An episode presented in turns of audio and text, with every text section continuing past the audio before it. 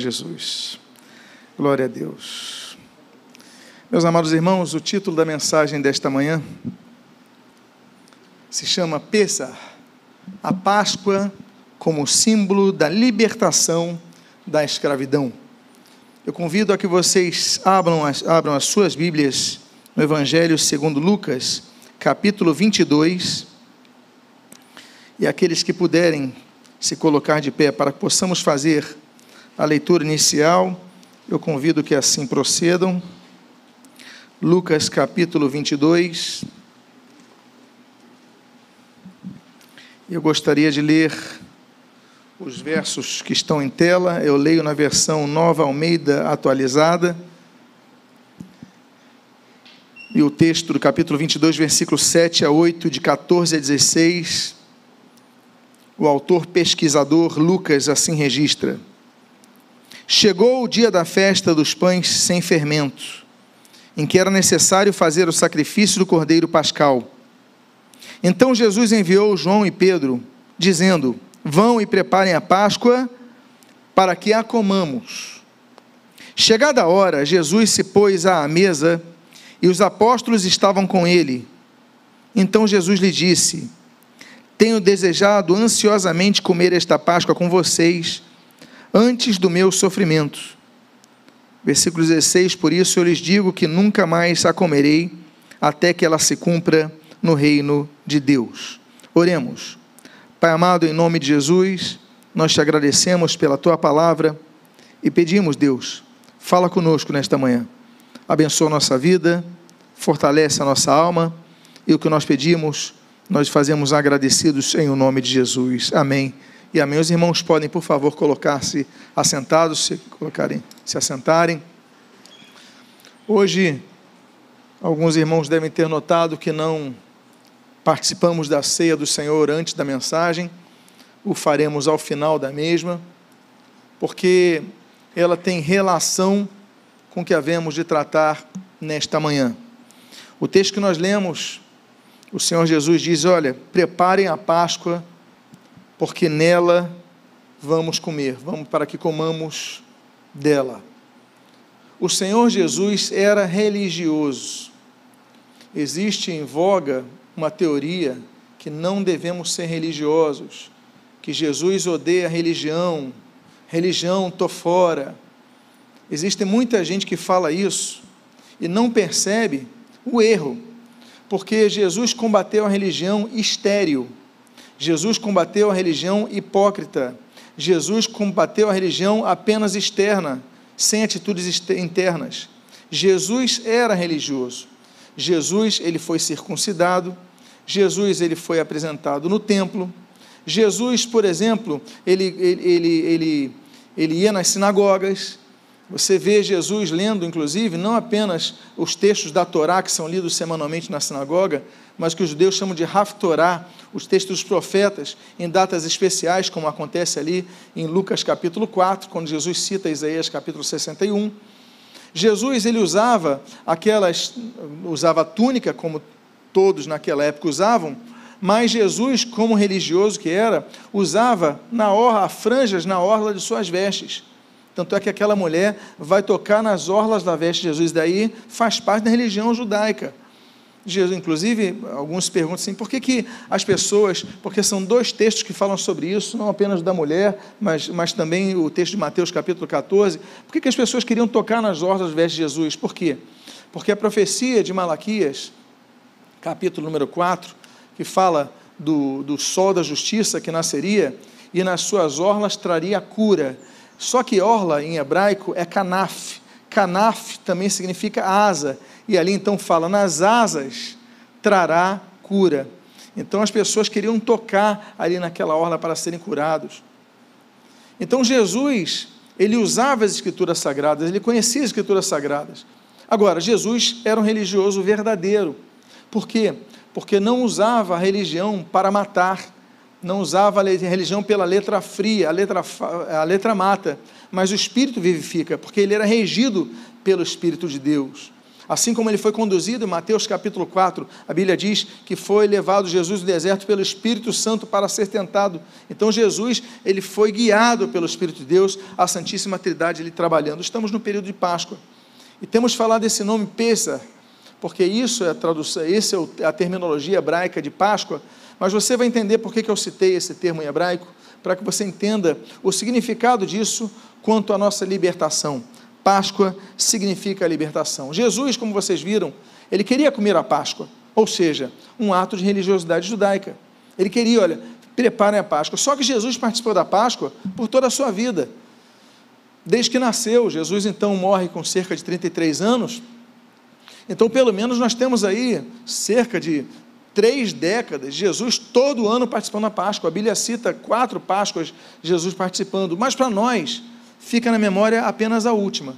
Para nós fica na memória a última Páscoa, por quê? Para nós é mais significativa. Não que as outras não tenham, tenham seus significados, mas essa é muito significativa, por quê? Porque ali ele celebra a nova aliança.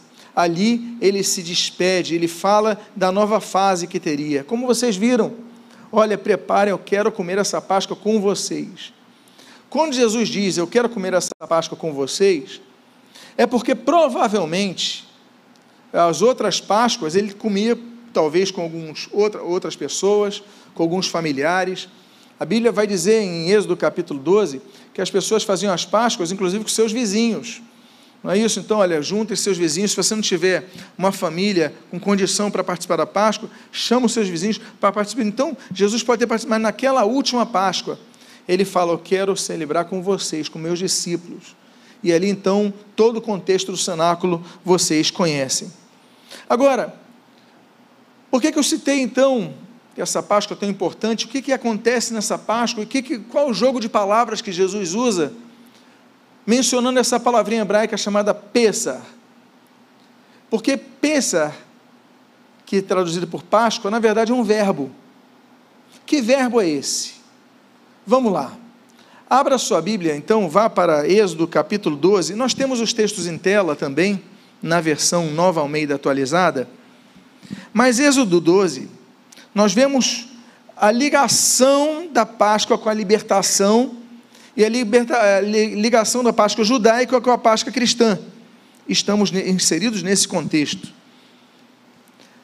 Os irmãos lembram das dez pragas do Egito. As pragas vieram como sinais aos egípcios e também ao povo de Deus de que era chegado o momento da libertação. Antes da décima Páscoa, se passaram então, antes da décima praga, se passaram nove terríveis pragas. E os egípcios não abriram mão de ter aquela mão de obra dos hebreus. Já havia 430 anos de escravidão hebraica no Egito. Então Deus dá uma instrução. Versículo 3 a 5 e depois versículo 8. Diz assim: Falem a toda a congregação de Israel, dizendo: No dia 10 deste mês, cada um tomará para si um cordeiro, segundo a casa dos pais, um cordeiro para cada família. Perdão, perdão, meus amados. Capítulo 12, versículo 21 a 23. Perdão, volte aqui o texto porque eu quero falar da origem dessa palavra. Moisés chamou a todos os anciãos de Israel e lhes disse: Escolham e peguem cordeiros para as famílias de vocês e matem esses animais para celebrar a Páscoa. Você pode ler ali o texto, Pessar. Peguem os ramos de sopo, molhem no sangue que estiver na bacia e marquem a viga superior da porta e suas ombreiras com o sangue que estiver na bacia e que nenhum de vocês saia da porta da sua casa até amanhã, porque o Senhor passará, olha aqui o verbo, passará. Qual é a palavrinha que está depois de passar? Peça. Para matar os egípcios. Quando, porém, enxergar o sangue na viga superior da porta e em ambas as ombreiras, o Senhor passará novamente o verbo passar, pesar, por cima da porta e não permitirá que o destruidor entre na casa de vocês para matá-los. Amados irmãos, a palavra Páscoa é traduzida por Pessah, a palavra passará, o verbo passará, de passar, é, significa, é, vem da palavra Pessah. Então a palavra Páscoa significa passar. Mas que tipo de passar? Passar sobre algo. O destruidor é um dos anjos que Deus envia para trazer mortandade na terra. Deus envia juízos sobre a terra. Se você ainda não aprendeu isso, está na hora de aprender. Deus envia, Deus enviou anjos ao longo da história para trazerem juízo sobre a terra. Gênesis capítulo 19, Deus envia anjos para a destruição de Sodoma e Gomorra. Êxodo capítulo 12, Deus envia anjo para destruir ali os primogênitos do Egito. Juízes capítulo 2, Deus envia anjos para acabar com, com, com Berós. É, Gênesis, Boquim, Gênesis capítulo 5, Deus envia anjo para destruir os malditos de, de, de, de Merós. Deus envia, Isaías 37, Deus envia anjo contra o exército de Senaqueribe, matando 185 mil soldados assírios. A Bíblia fala em Apocalipse capítulo 17 que as sete taças da ira que vão ser levadas por sete anjos. Então, os anjos, existem vários ministérios angelicais. Quando você vê anjo, você não tem que ter aquela noção infantil de que anjos só vêm para trazer paz, eles vêm para trazer juízo também. Quando é selado o Éden, há um anjo com uma espada guardando aquele local. Então Deus envia anjos, existem principados, potestades, existem muitos, muitos, muitos graus hierárquicos de anjos, não apenas entre os anjos caídos, mas entre os anjos leais a Deus, com muitos poderes diferentes. Há querubins, há serafins, serafim, os ardentes, é, a anjos das nações, nós vemos ali o Daniel, capítulo número é, 10, por exemplo, capítulo 9, capítulo 10, ah, nós vemos ali o anjo da Pérsia, o anjo da Grécia, o anjo de Israel, a Bíblia diz que é o vosso anjo, e a Bíblia cita o nome do anjo de Israel, que é Miguel. A Bíblia cita o nome de dois anjos apenas: Gabriel, como anjo mensageiro, e Miguel, como anjo de batalha. Tanto é que a Bíblia só cita um arcanjo, Arqueângelos, anjo principal, e o único arcanjo que a Bíblia menciona é Miguel, que é o anjo de Israel. O que é anjo? Arcanjo? Anjo principal. Ou seja, os anjos militam, eles lutam, eles são executores de juízos de Deus. Até para trazer uma mensagem, por exemplo, como Balaão, Números capítulo 22, Deus envia um anjo para falar: olha, vai haver juízo. Então, meus amados, nós devemos perceber que a palavra Pêssar é a vinda do juízo. Mas aqueles que estavam guardando com o sangue do cordeiro os umbrais de sua casa, o anjo destruidor, a Bíblia cita de destruidor, passa por sobre, ou seja, peça a Páscoa. Então a Páscoa, ela tem esse significado de libertação. Livrou Israel no Egito.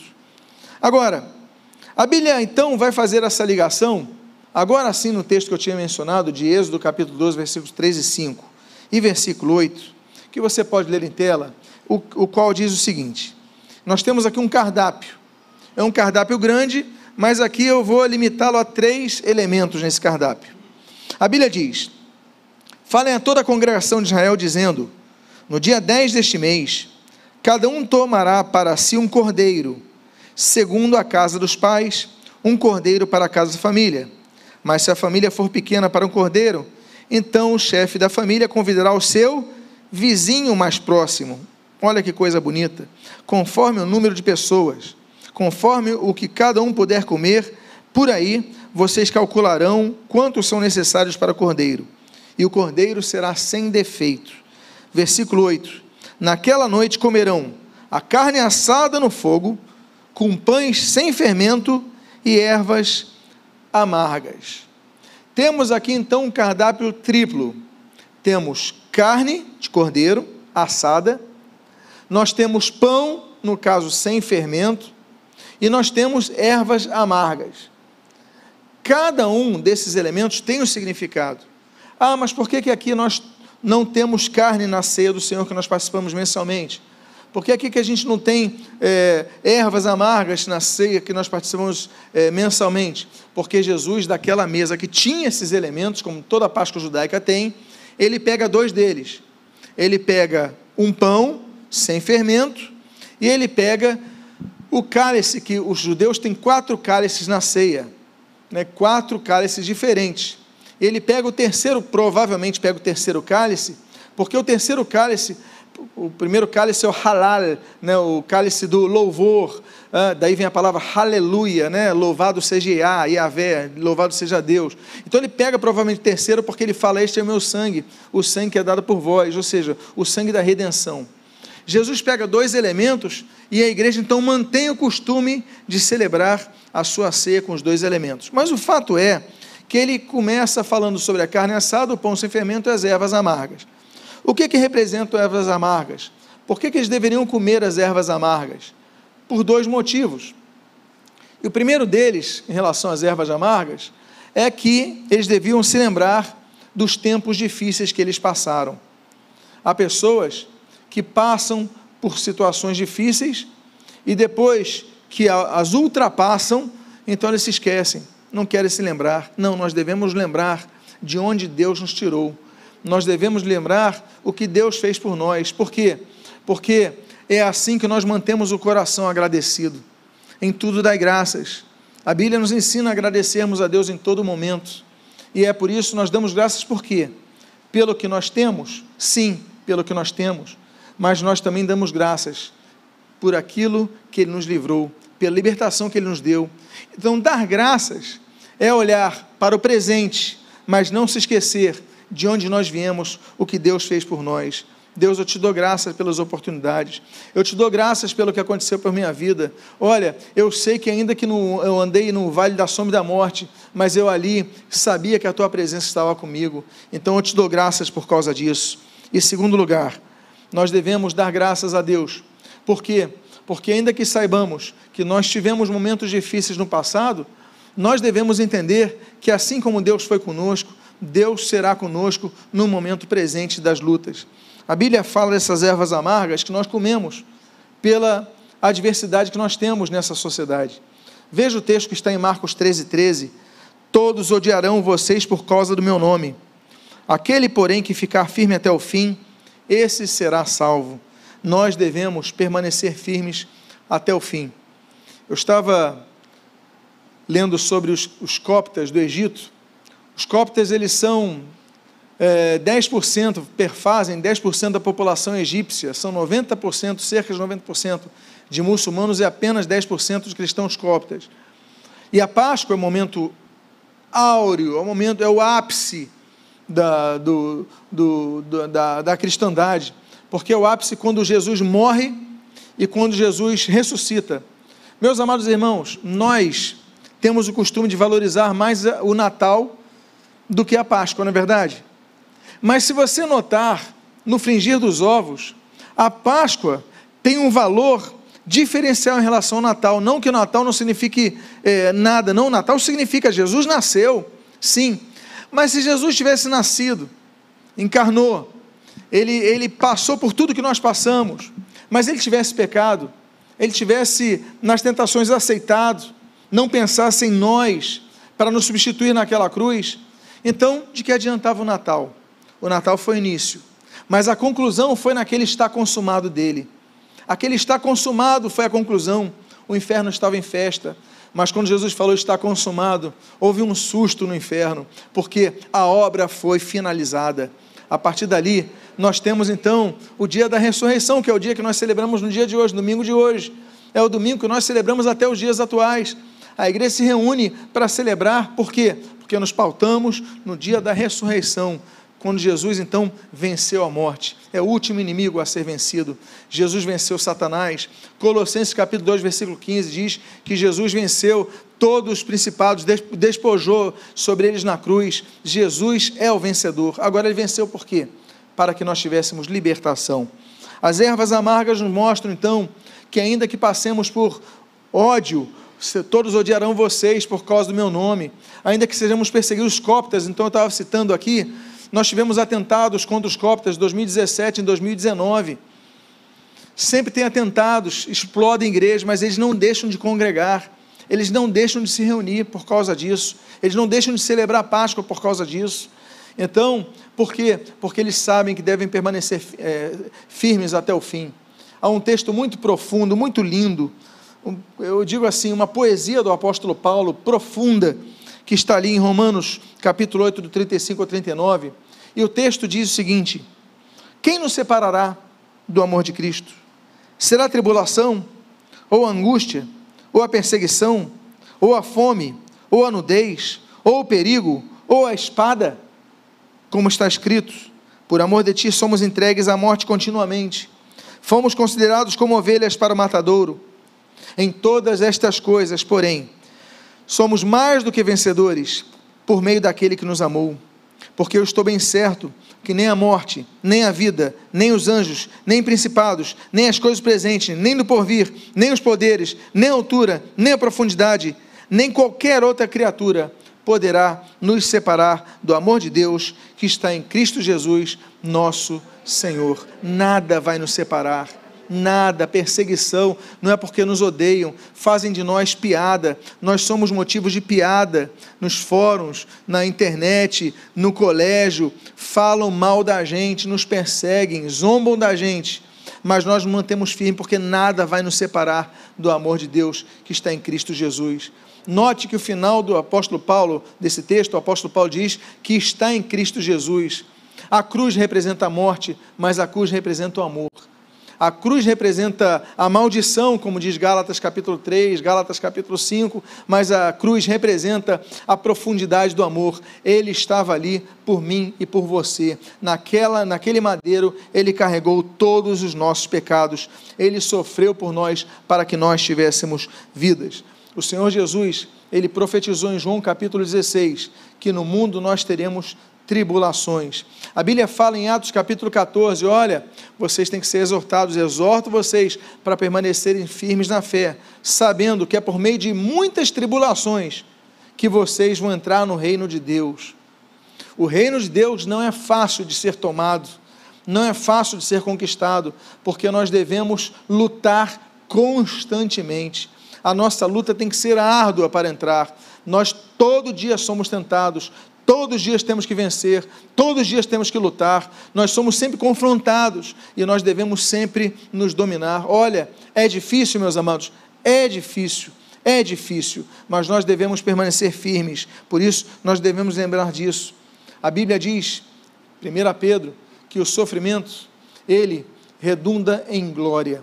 Quando nós sofremos, mas nos mantemos firmes com o Senhor, sem abdicar de nossa fé, sem é, desvanecer em nossa fé, sem vacilar em nossa fé, nós então, é, Pedro, a primeira carta de Pedro, é uma carta tão difícil, tão pesada, tão sofrível, mas ela fala que isso redunda em glória. Por quê? Porque a Bíblia diz em 2 Coríntios capítulo 4 que o nosso sofrimento é passageiro, é só um tempo, isso vai passar. Diga à pessoa que está do seu lado: isso vai passar, o seu sofrimento vai passar. Eu falei do primeiro elemento dessa dieta judaica na Páscoa, que são as ervas amargas, que nos faz lembrar das fases difíceis da vida. É interessante que Deus fala, vocês comam para vocês se lembrar disso, das dificuldades que vocês tiveram no Egito, da escravidão no Egito é para vocês se lembrarem, porque quando nos lembramos, nós somos gratos. Quando nos lembramos, nós evitamos passar por isso de novo. Mas ele fala de uma segunda coisa, que são os pães sem fermento. Os pães sem fermento indicam a pressa que os judeus tinham que preparar aquela alimentação. A carne assava, demorava um tempo para assar naturalmente. Mas por que o pão sem fermento? Porque o fermento é como se fosse uma intercessão, uma intercessão não natural para que aquilo fosse inchado. Ele falou: Eu quero que vocês comam o pão de verdade, o pão puro, para vocês saberem que tem coisas que precisam ser experimentadas sem o, inflar. A vida espiritual é, tem que ser um pão sem fermento. Ela tem dois significados. Eu já vou falar do clássico, que todos sabem que é o pecado. Mas é um segundo tipo de fermento, que é aquilo que faz com que o pão cresça mas não naturalmente. Ah, uma vez fizeram uma pesquisa sobre o bromato que colocavam nos pães do Rio de Janeiro. Vocês lembram dessa pesquisa? Foi uma série de, de reportagens. Olha, isso aí faz mal para a saúde, estão inchando as pessoas, as pessoas querem inflar, o pão fica mais bonito e tal, mas é cheio de elementos que não podem, que são nocivos. Por quê? Porque eles inflam. Há pessoas que vivem de um pão que é um pão de aparência. Quando você come, não alimenta. Você come aquele pão e continua desnutrido. E aí que eu falo é da vaidade da vida. Das vaidades que nós temos, a gente não tem apenas vaidade fora da igreja, meus amados, nós temos vaidade dentro da igreja.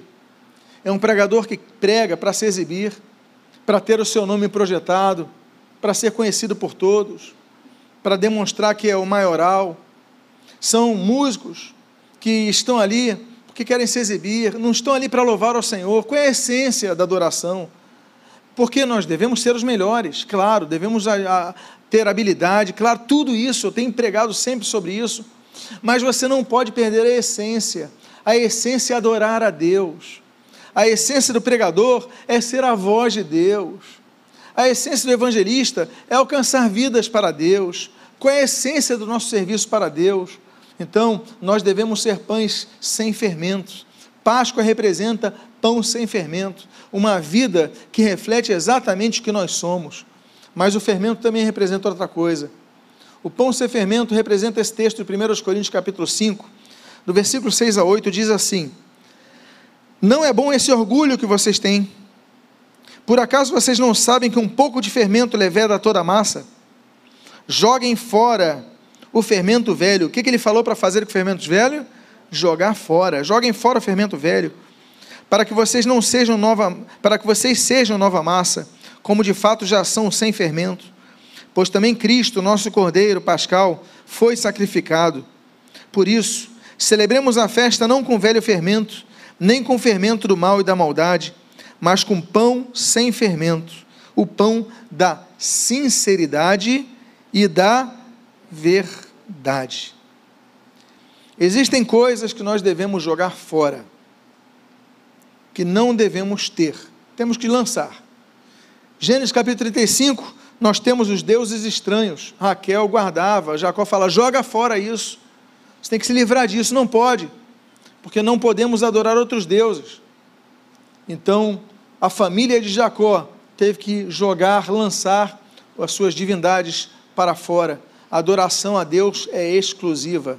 Não adoramos a santos, nem adoramos a líderes cristãos. Adoramos somente a Deus. Amém, queridos? Outra coisa que nós devemos lançar, por exemplo, a Bíblia fala de Marcos 10, é, o Bartimeu, ele lança a sua capa ao longo. O que, que significa isso? Ele foi ser curado. Jesus o chamou. Então, peraí, larga as coisas que são supérfluas nessa hora Muitas vezes a gente deixa as coisas espirituais por último. A gente fica valorizando tantas coisas. A Cláudia, outro dia, falou comigo e falou uma coisa tão, tão interessante. Falou: Poxa, eu tenho um relógio que eu nunca uso, que eu acho ele tão bonito. Uma vez eu dei para ela de presente e ela deixava ali guardado. Falou: Não vou usar para não ficar gastando. Não vou ficar, ficar usar essa. Aí falou: Poxa, já passaram tantos anos eu não uso esse relógio. Peraí, está na hora de usar senão daqui a pouco ele vai ficar sem ser usado. Tem coisas tão boas que ele não usa e a gente vai usando coisas supérfluas, coisas diferentes, não é verdade? Não valoriza. Você às vezes usa, ganha uma roupa, você gosta tanto dela que você deixa no teu armário, você nunca usa ela. Aí passa um ano, dois anos, cinco anos, dez anos, quando você vai usar nem cabe mais em você. Você não usufruiu daquilo. Usufrua das coisas de Deus. Usufrua do que é essencial. Larga fora a capa que você não vai precisar mais usar, as coisas supérfluas, coisas que você deve lançar, que nós lemos na Bíblia, Lucas 5. As redes secas. Rede seca não tem valor nenhum dentro de um barco. A rede só tem valor quando vai ser lançada no mar. Lança no mar a tua rede. Para que você vai ter rede se você está dentro do mar, num barco? Para que, que você vai ter a rede dentro do barco? Ela não tem valor ela vai passar a ter valor se for lançada, e quando você puxá-la com peixes, ela passa a ter o seu valor ali. Mas se você não usar, não tem valor. De que adianta você ter grandes habilidades na sua vida se você não usar? Você não vai jogar, você jogar a tua habilidade fora, vai enterrar o teu talento. De que adianta você ser um exímio tecladista, um exímio guitarrista, um pregador, se você não usa isso para o reino de Deus? Há muitos anos atrás, eu encontrei um rapaz, eu acho que foi numa concessionária, lá em Higienópolis. E ele foi falando, tentando vender o carro e tal. Ele falou: Que habilidade esse cara tem, eu estou quase comprando mesmo. Eu fui para perguntar o preço de um, eu estava quase comprando o outro. Que habilidade ele tinha para vender um carro. Ele não tal, se você, olha, a sua vida vai mudar. Eu falei, meu Deus do céu. Mas teve uma hora que ele soltou uma palavra que só crente solta. Ele falou, não, misericórdia. Eu falei, é crente. Quando fala misericórdia, eu fui criado na igreja. Aí eu falei assim, você é de qual igreja? Ah, sou da metodista. Ah, então você é meu irmão.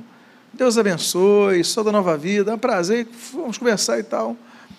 Aí depois conversando com ele, eu descobri, ele não usa os talentos dele na igreja. Eu falei, rapaz, você tem uma habilidade tão grande para argumentar, contra-argumentar, lançar novas visões que, um, que uma pessoa não tem sobre o carro. Procura teu pastor, se envolva mais, comece a trabalhar na obra. Por quê? Porque é uma habilidade que Deus lhe deu que você desenvolveu, que você pode usar ainda mais. Use mais. Para Deus não há tempo desperdiçado. Não é isso que diz 1 Coríntios 15, 59? Nós devemos então usar tudo para Deus. Devemos multiplicar nossos talentos a Deus. Se ele nos deu um, não vamos enterrá-lo, vamos multiplicá-lo para dois. Se deu dois, vamos multiplicá-lo para quatro. Se deu cinco, para dez. Mas vamos multiplicar o que Deus nos deu. Por quê? Agora, Perdão. O objetivo é multiplicarmos sempre, mas com integridade no coração. Integridade. Vamos servir a Deus, Senhor?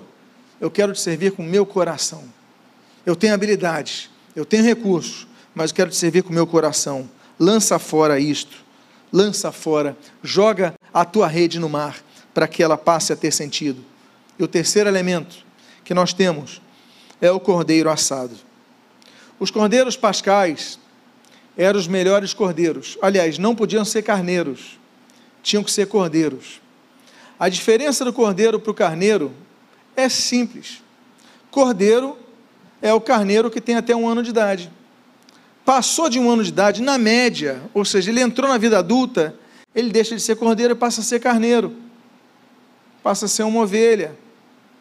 Ou seja, o cordeiro é a fase pura, é a fase que ele não tem tantas, tantos, uh, já não está velho, já não está, ele está no vigor da sua vida, no crescente da sua vida, na pureza, é o cordeirinho. O Senhor Jesus, ele é comparado ao cordeiro, e esse é o grande elemento.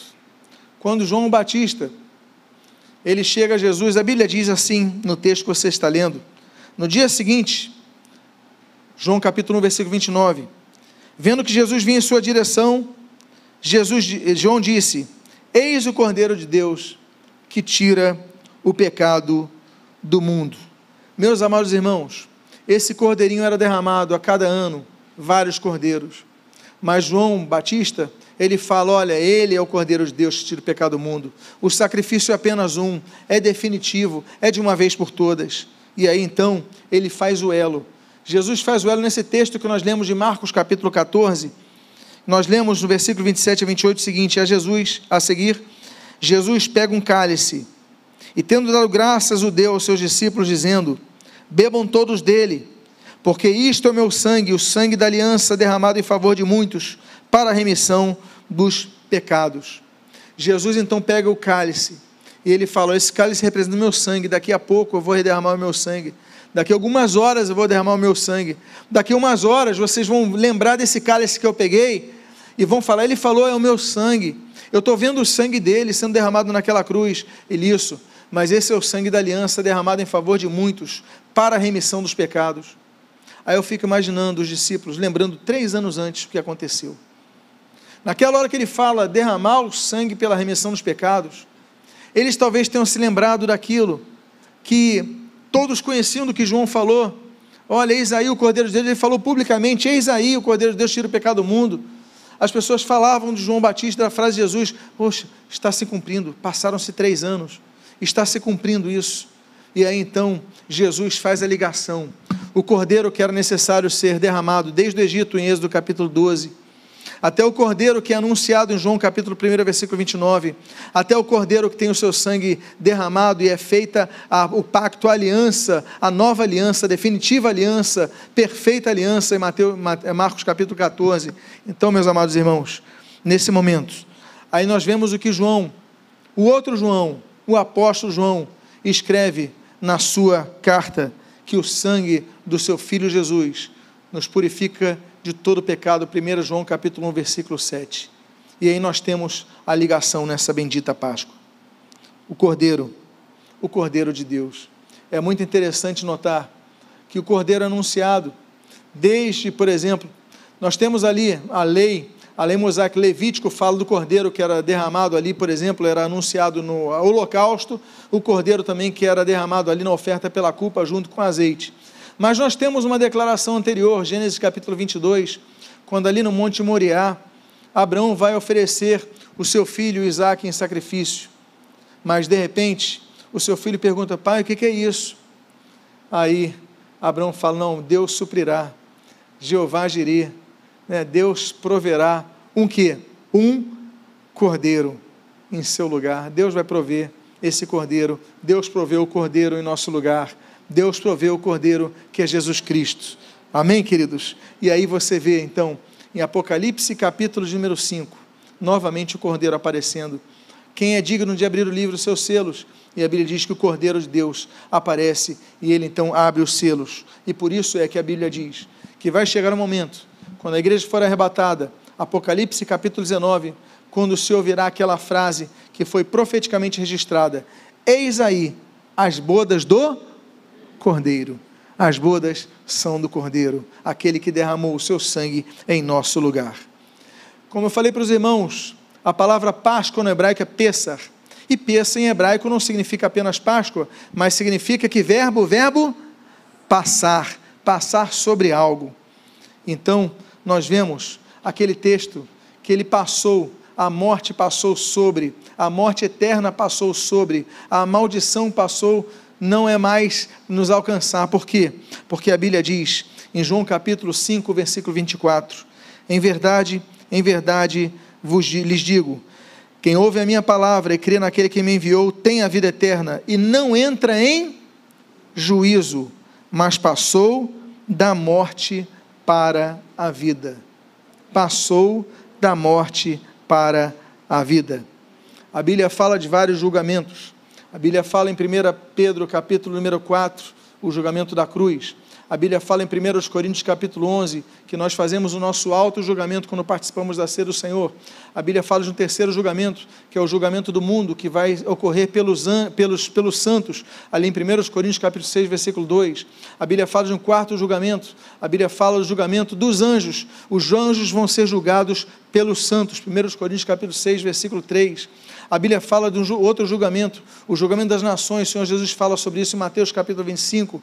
A Bíblia fala sobre o julgamento da nação de Israel em Ezequiel capítulo número 20. A Bíblia fala de um sétimo julgamento, que é o julgamento do tribunal de Cristo, segundo os Coríntios capítulo 5, versículo 10, quando nós passaremos por esse julgamento não condenatório, mas para que nós possamos prestar contas de nossas vidas, do que nós fizemos e o que deixamos de fazer, e o juiz ali será o Senhor Jesus. Existe um oitavo julgamento, que é o julgamento de Satanás, como nós lemos ali em Apocalipse capítulo 20, versículo 10, e existe o último julgamento, que é o nono julgamento, que é o tribunal do grande trono branco, ali em Apocalipse capítulo número 20, versículos de número 11 a 14.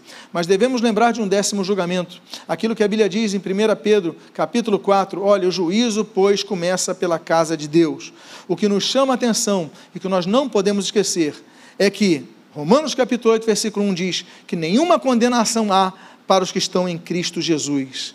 Nós estamos em Cristo Jesus, não seremos condenados. Passamos, como disse o Senhor Jesus em João capítulo 5, 24, da morte para a vida. Não entraremos em juízo condenatório. Por quê? Porque a Páscoa, ela passou, é, o anjo passou, o juízo passou sobre nossas vidas e não devemos temer o nosso futuro, porque o nosso futuro já está, já está com Cristo. Se alguém está em Cristo, é nova criatura. E as coisas velhas, e os pecados que eu cometi, e os erros que eu cometi, e as blasfêmias que eu falei, e os erros que eu falei, as maldições que, que, que, que eu anunciei, e tudo de errado que eu fiz, as coisas velhas já passaram. Eis que todas se fazem novas. Todas se fazem novas. Por isso, que nós lemos o texto de Colossenses capítulo 1, versículo 13. Que texto lindo! A Bíblia diz: Ele nos libertou do poder das trevas e nos transportou para o reino do seu Filho amado, em quem nós temos a redenção e a remissão dos pecados. Estamos na Páscoa, estamos celebrando a Páscoa. Como celebrar num período pandêmico? Celebraremos no deserto, celebraremos na montanha Celebraremos na fartura, celebraremos nos momentos mais difíceis, mas não deixaremos celebrar, porque Jesus representa a nossa libertação.